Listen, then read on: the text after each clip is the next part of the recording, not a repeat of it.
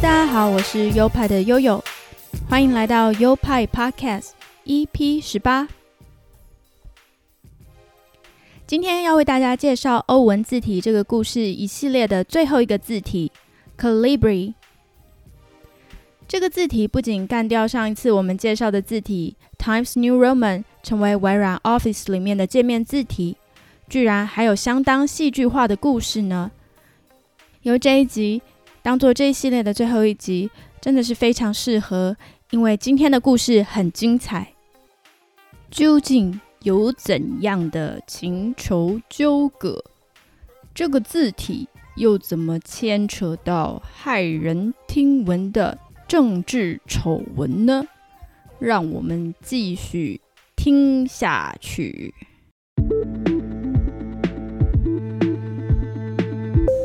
悠悠白书。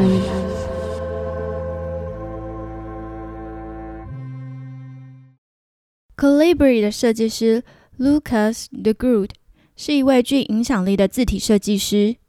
他本名是 Lucas L U C A S，也有人简称他 Luc L U C。他后来就在名片上印 L U C 括号 A S，所以现在网页上大都是这样显示他的名字。Lucas de Groot，他生于一九六三年，是一个荷兰人。他的父亲是花商，卖的就是荷兰最有名的郁金香。他说，他的父亲会使用 Baskerville 字体的斜体，标示特卖的郁金香球茎。他在童年时期也一直很着迷于他父亲的打字机。他在六岁的时候就设计出了人生第一套自创的字体。他读的是荷兰的艺术学校。毕业后，在阿姆斯特丹的一间设计事务所待了几年后，就搬到柏林，并在那边的一间设计公司与知名的设计师 Eric Spiekerman 一起合作，并深受他的影响。后来，他就自己出来开业了，经营了自己的设计公司。他的字体设计客户有许多国际级的大公司，像是美国的科技公司 Sun Microsystem，一些德国有名的杂志和巴西的报纸。他也曾经为荷兰农业部设计过字体。他最知名的字体设计作品，除了今天介绍的 Calibri，还有字形家族非常庞大的 Thesis 这个字体。Thesis 他设计了包含衬线、无衬线以及各种字重，也就是不同的粗细。除了字体设计，他也操刀重新设计福斯汽车，也就是大众汽车 Volkswagen 和 Audi 的汽车标志。他喜欢创造各种创意的字体，像是他设计过一款叫做“耶稣爱你 ”（Jesus loves you） 的字体，每一笔画都像是荆棘藤蔓，很像《受难记》里面耶稣头上戴的那个荆棘冠。他还设计过另一款字，叫做 “Soft Floating Nebula”，是由许多小气泡组成的字母。二零零二年的某一天，他接到了一通电话，委托他为一位神秘的客户设计字体。很后来，他才知道这位客户原来就是 Microsoft 微软公司。知道的当下，他非常的兴奋。当时签的约是买断制，就是委托方买你这个字，就付一次的钱，不管后续这款字体卖的怎么样，都跟设计师无关，他也赚不到更多。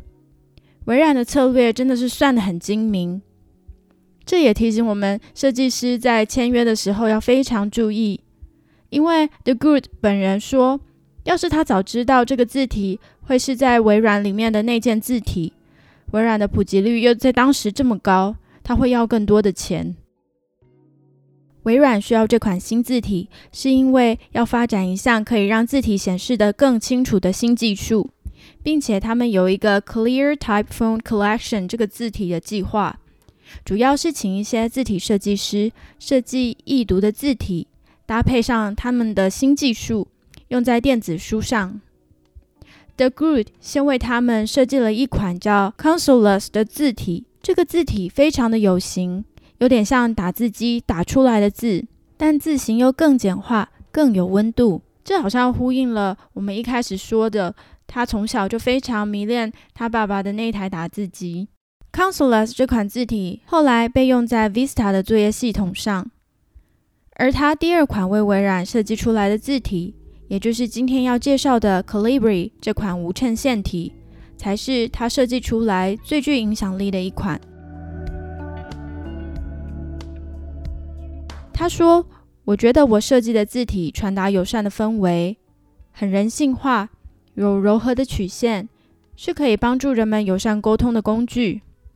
所以这款字体造型圆润、柔顺。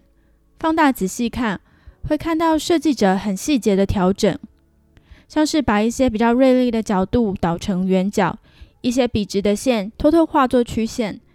在字形上。”它广泛设计了字母以外的各种符号，以便利用在不同的语言上。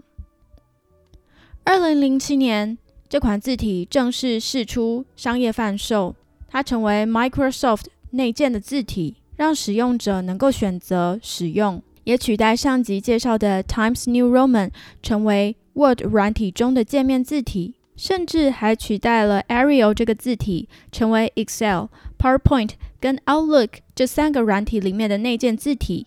可以说，它改变了电脑显示界面的样貌。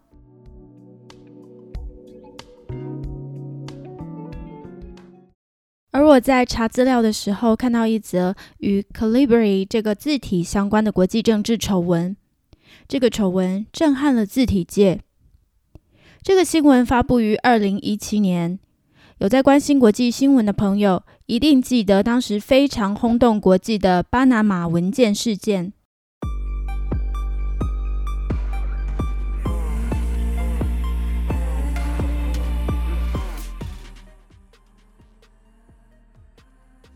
起因是巴拿马的一家律师事务所在二零一六年遭国际调查记者同盟 （ICIJ）。揭露了一批秘密文件，包含了该律师事务所从一九七零年代开始所列有关二十一万四千多家离岸金融公司的详细资料，共一千一百五十万笔。揭露了各国政治人物、权贵财阀们刻意隐藏、未经曝光的海外资产，因为不只是美洲。是全世界，包含亚洲、欧洲等许多国家高官都受到波及，所以受到全球注目。根据报道，在事件中也挖到巴基斯坦首相 Nawaz Sharif 的三个小孩名下登记了不明的离岸公司资产。那间公司在伦敦有一大片庄园级的私人土地。巴基斯坦最高法院即对他发动审查。Nawaz Sharif 的其中一个女儿 Mariam 是被看好继承他父亲的所有政治资源，未来也很可能成为首相的人选。Mariam 马上出来自清，说他并没有实际拥有他父亲的任何财产。他说，实际的得利者其实是他的兄弟们，他的兄弟们并没有出来从政的意愿，所以这么说很有可能是策略上要减低这件事的杀伤力。Marian 并秀出了一份资料，证明他只是个担保人。这份文件上压的日期是二零零六年，上面的字体是以 Calibri 打印。刚刚非常专心听的你，一定听出了蹊跷。